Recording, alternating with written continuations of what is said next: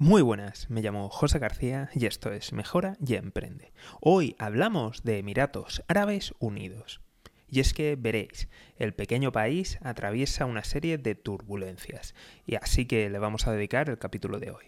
Como siempre, te invito a suscribirte, seguimiento y lo más importante de todo es que te unas al escuadrón de notificaciones. Empezamos por la parte económica y es que veréis, Emiratos Árabes Unidos ha decidido que a partir de junio del 2023 va a empezar a cobrar impuesto de sociedades. En este caso se trata de una tasa del 9% para negocios que facturen más de 100.000 dólares.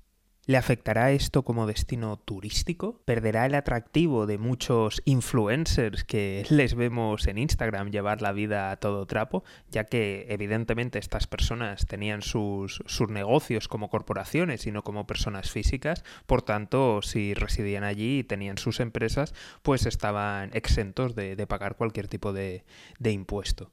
Pero es que, además de estas noticias, resulta que no hace mucho están empezando a sufrir ataques por parte de los UTIs de Yemen.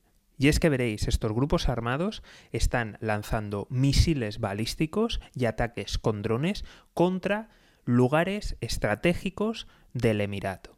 Es más, Estados Unidos ya está empezando a recomendar que no vaya allí ningún turista. Por tanto, vemos que se está produciendo una serie de dificultades, ya que eh, varios de los Emiratos, sí, evidentemente tienen mucho petróleo, tienen mucho poder financiero y evidentemente han conseguido atraer gente, pero siempre se ha vendido como un destino turístico, seguro y además libre de impuestos. ¿Serán capaces de resistir estos nuevos cambios? Es decir, la aparición de ataques terroristas y la aparición del impuesto de, de, sociedades.